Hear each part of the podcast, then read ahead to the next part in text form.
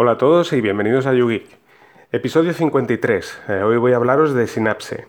Pero antes de hablar de Synapse, bueno, os voy a comentar un par de cosillas. La primera es que el reproductor web de la página de YouGeek, desarrollado por, Lorenzo de la tarea.es, alucinante, o sea, está haciendo, implementando una serie de mejoras y está muchísimo mejor. Ahora ya no únicamente pues, saldrá el listado de los podcasts de Linux, sino que además añadiré en otra sección añadiré los podcasts, los episodios de los podcasts que me gustan. Y bueno, la verdad es que está genial. ¿eh? Ya, ya iréis viendo.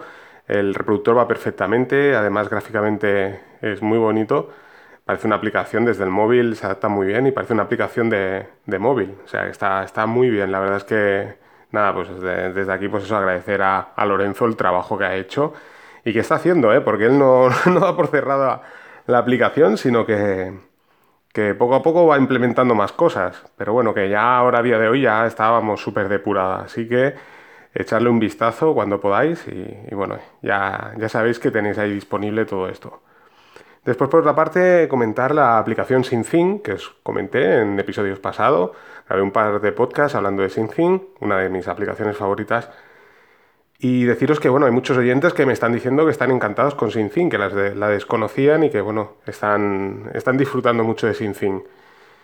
SynthIn no, no únicamente, eh, aprovecho, ya, lo comenté en un podcast anterior, lo comenté cuando hice el podcast de, de Nextcloud, pero bueno, voy a comentarlo otra vez nuevamente. SynthIn no únicamente eh, puede trabajar en solitario, sino que también se puede complementar con, con Nextcloud. En Nextcloud hay un plugin que podemos instalar, que habilitamos el almacenamiento externo y mediante el almacenamiento externo podemos seleccionar la carpeta que tenemos añadida en SynthIn, de manera que en nuestra red local, por ejemplo, desde nuestro PC, pues podemos ver, eh, primero dentro de, Nextcloud podemos ver la carpeta de SynthIn, pero además con la aplicación de sincronización de, de Nextcloud en nuestro PC, pues podemos sincronizar nuestras carpetas sin necesidad de, de instalar SynthIn y después si, por poner un ejemplo, ¿no? en nuestro lugar de trabajo queremos instalar SynthIn y tener una carpeta sincronizada con lo que sería nuestro Nextcloud, ¿eh? pues podemos utilizar SynthIn. ¿Por qué? Porque no tenemos que abrir puertos, no tenemos que... Eh, con Nextcloud no tenemos que abrir puertos, eh, bueno, pues todo el proceso de instalar versión web o instalar la aplicación de Nextcloud. Ya sabéis que es un poco más complejo todo esto, además que por seguridad no es muy recomendable.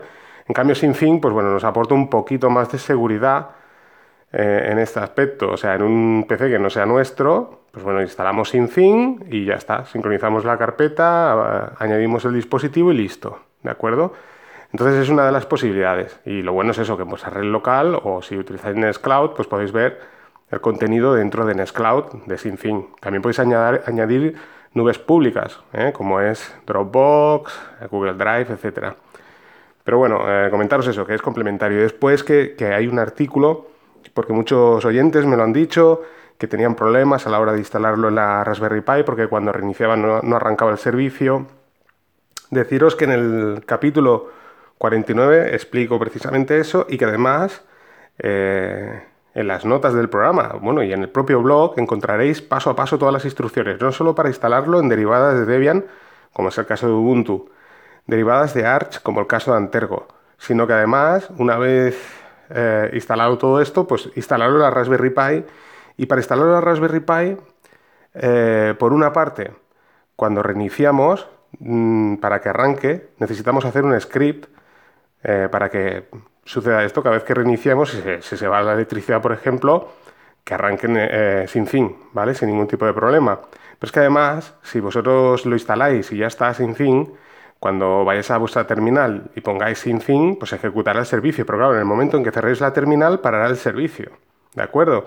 Entonces hay que utilizar este script por estos dos motivos. Primero, para que cuando reiniciemos arranque sin fin, sin problemas. Y segundo, para que quede ejecutándose, por así decirlo, en segundo plano siempre, ¿de acuerdo? Y siempre esté el servicio disponible, ¿de acuerdo?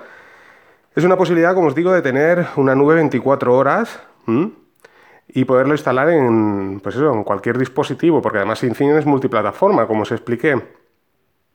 Y bueno, eh, poco más de que decir. Animaros a probarla. Ya os digo, no necesitáis instalarla necesariamente en la Raspberry Pi, lo podéis instalar en vuestro teléfono, por ejemplo, Android, y sincronizarlo con vuestro PC eh, de serie, por así decirlo. Cuando instaláis en la aplicación de Android, os aparece para poder sincronizar vuestras fotos, la carpeta de fotos y vídeos personales, de manera que si lo instaláis en vuestro PC de casa, pues automáticamente todas las fotos se descargarán en vuestro, en vuestro PC. Si tenéis la Raspberry Pi 24 horas, pues imaginaros, es genial. O sea, llegáis a casa y lo mismo que sucede con Google Fotos, sin tener que hacer nada, a casa o en una red Wi-Fi, ¿eh? porque en la configuración podéis configurarlo, pues automáticamente se sincroniza y se, descargan las fotos en vuestra Raspberry Pi. O sea que es un servicio que está genial. Y además en el, canal de YouGeek además especifiqué una, función nueva que, bueno, nueva, quizás lleve ya tiempo, lo que pasa yo no lo había visto, pero al principio de, de probar SinCin, la verdad es que SinCin hace muchísimo tiempo que la probé. claro, ahora lo pienso y quizás hace bastante tiempo que esté, la verdad es que no sé cuándo la han implementado. Aparece la opción de poder compartir con SinCin, o sea, vosotros, mm, por ejemplo, eh, el otro día me enviaron un, un tutorial en PDF a través de Telegram y lo que hice fue compartirlo. Yo quería compartirlo con Nextcloud y me apareció la, opción de compartirlo con SyncThing. O sea que genial, sin necesidad de, hacer nada, esté donde esté. Quiero, cuando digo de no hacer nada, quiero decir sin necesidad de, abrir mi VPN, porque como SyncThing, como os digo, eh, no necesita pues, abrir el puerto, ¿de acuerdo? Para la sincronización.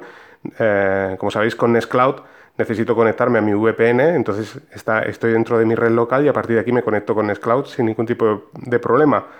Pero sin fin no es necesario, entonces estéis donde estéis en cualquier parte del mundo, pues bueno, eh, compartís con SyncThing y automáticamente se envía ese archivo a vuestra Raspberry Pi, estéis donde estéis es una, es una opción que, la verdad es que está genial. Esto antes eh, en Android no, venía implementado, supongo que con alguna de las actualizaciones, pues bueno, lo han puesto y es genial. Pues hice eso, compartir mi PDF y automáticamente se descargó en mi Raspberry Pi. Así que genial, es una opción que, está muy muy bien. Y nada, pues eso, deciros, animaros a primero visitar en el blog el, artículo, ya lo veréis, que empieza por 049, que es el episodio 49. Eh, instalar SimSync en Ubuntu, Antergos y Raspberry Pi, pero ya os digo, son derivadas de Debian y Arch, o sea, no hay ningún problema.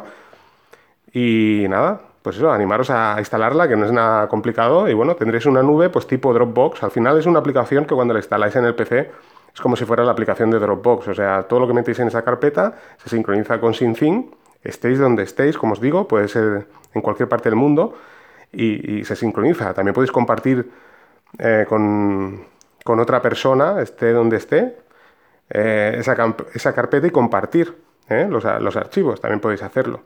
Así que bueno, ya sabéis esta posibilidad. Después, pues ya entrando en tema, pues bueno, vamos a hablar de Synapse. Synapse es una aplicación para escritorios Linux, da igual el tipo de, escritorio que utilicemos, que es un lanzador de aplicaciones. Pero no solo es un lanzador de aplicaciones, sino que además busca archivos dentro de nuestro PC. Yo la vengo utilizando pues ya desde hace unos 5 o 6 años, ¿eh? cuando apareció Unity. Unity, como sabéis, busca archivos dentro de, vuestro PC.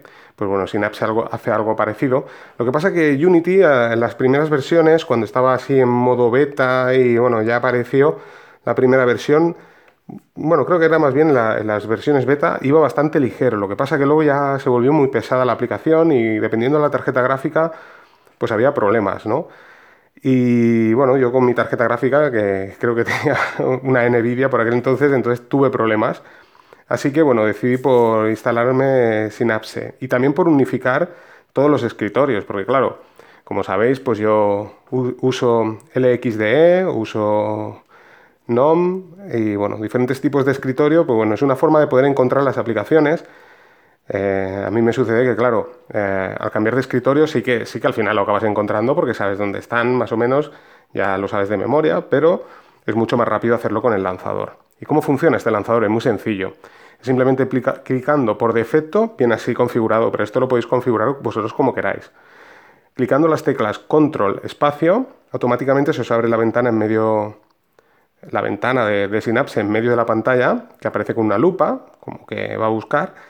Y si, por ejemplo, queremos abrir Firefox, pues escribes Firefox. Pero claro, solo escribiendo la F, y automáticamente os sale el logo de Firefox. De manera que le dais a Enter y se os abre Firefox. Está genial, no tenéis que ir buscando por menús, es súper rápido. Eh, también incorpora un buscador, pero ya os digo, este es muchísimo más liviano y rápido. También busca archivos. ¿eh? Eh, está, mm, si con las flechas de izquierda y derecha vais pasando entre, aparece como si fuera, por así decirlo, menús, o sea, existe la opción que vais deslizando izquierda a derecha y podéis buscar entre diferentes tipos de, de archivos ya sea por ejemplo pues archivos de audio, de vídeo, documentos y también aparece la opción de buscar en internet. Si buscáis una palabra la ponéis ahí y os abre y, os busca esa, esa palabra.